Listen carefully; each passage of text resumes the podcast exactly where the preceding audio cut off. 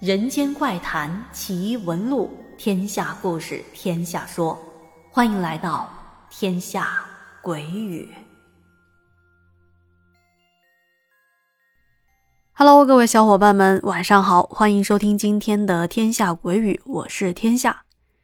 今天继续讲述由老鬼分享的故事。他说这个故事也是在婷美工作的时候听来的，也是二零一零年听说的事情。说故事的人是设计部的一位来自东北的小姐姐，她是一位服装设计师。那一天，她到我们办公区来借东西，闲聊中讲了一个跟她老公租房子发生的邪事儿，我正好也在旁边，也听见了。当时她说的有鼻子有眼的，感觉不像是扯谎。她是这么说的：“你们是不知道。”我跟我老公租那房子是凶宅，我去，他住进去就一直没消停，打架每回都抄东西，而且都受伤，必见血。这开场白立马引起了我们这些同事的关注，赶紧就说：“哎呀，什么事儿啊？说来听听啊。”因为他是借东西嘛，赶着去忙他的事情，所以在我们这待的时间也不长，就仓促的讲了讲。三言两语的不太完整，但也能听出个大概的意思。下面我把他叙述的内容尽量完整的给大家拼凑出来。这东北的小姐姐和她老公租的房子好像是位置在分钟寺那边的一个平房。我在分钟寺也住过，那边在二零一五年之前非常的乱。为什么租平房呢？因为那边房租便宜。是三环附近北漂族的聚集地，也是杂乱地。地理位置距城中心不远也不近，小商贩云集，龙蛇混杂。她当时因为图便宜，啊，到底租了多少钱没透露。因为跟她老公一起住，所以房子是整租的。她喜欢养狗，而且是大狗。当时她养的是大金毛。这种品种的狗，您可能有一定的了解，比较温顺。别看个头比较大，却不是什么脾气暴躁的犬种。发生了租房这件事情之后，他就不再养狗了，而改养猫了。发生了什么事情呢？说是自从住到这间房子，就开始跟她老公莫名其妙就容易吵架。有时候一句话不对付都能抄家伙干起来，而且还经常的受伤流血。他还给我们看了他手上的伤口，都结疤了，的确挺严重的。而且自从住进来之后，家里就一直闹腾，而且那狗狗开始病殃殃的，没精打采，他上班也是没精神头。后来还发生了他家大金毛走丢的这个事情。说是有一天去超市买东西，然后就把狗拴在外面，结果买完出来狗就不见了。问周边这些小摊小贩啊，超市的老板都说没看见。为此，他还贴了一阵的寻狗启事，也是一点音讯都没有。总体来说，他就是觉得那段时间整个人浑浑噩噩的，啊，丢东西啊，忘带钱包。上班挨领导批评，下班无缘无故的还走错路。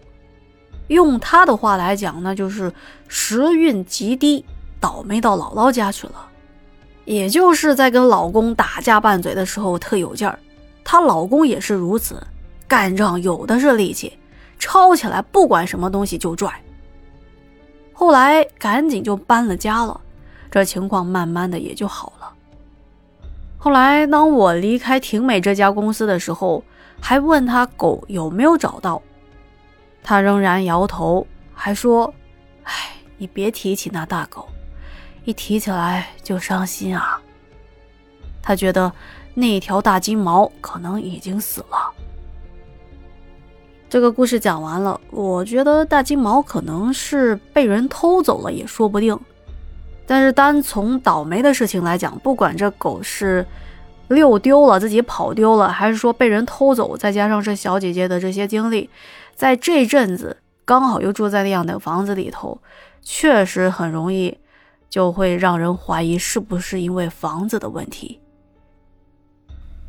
接下来咱们再讲一个故事，这个故事是一位名字叫做老猫的天涯作者告诉老鬼的，说大概是在零六零七年，老猫当时在县的司法局工作，年底要去乡镇的司法所取材料，也算是视察工作吧。当时司法局的车辆紧张，就给他派了一辆五十大头的货车。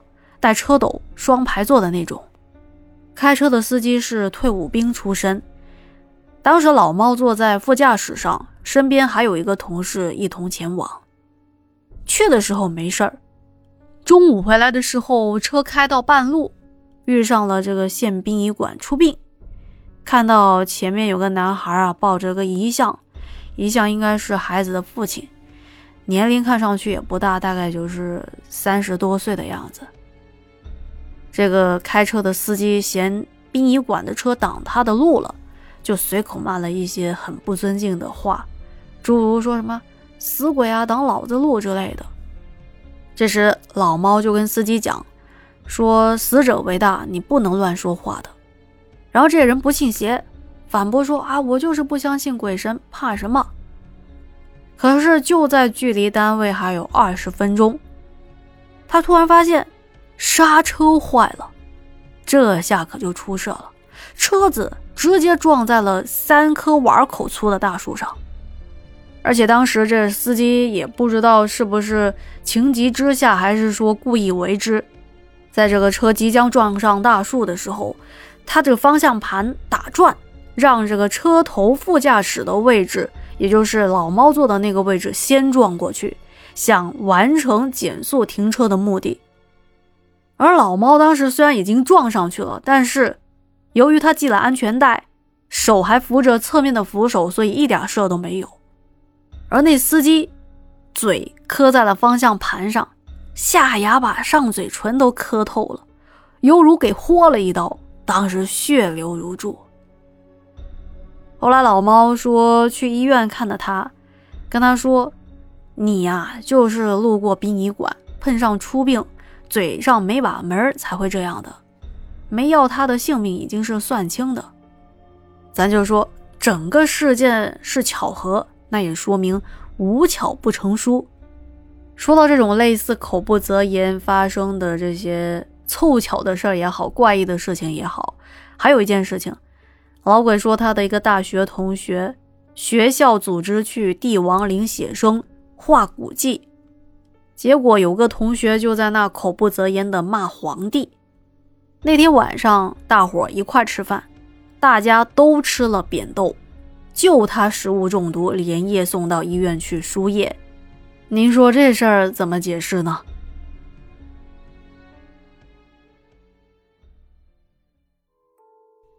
好的，以上就是今天的两则小故事了。再次感谢老鬼的分享。故事只是故事，大伙儿听听也就好了啊，千万不要往心里去。那今天就先聊到这啦。如果觉得故事讲的还不错，别忘了点赞、留言和转发。那咱们下期再见啦，晚安。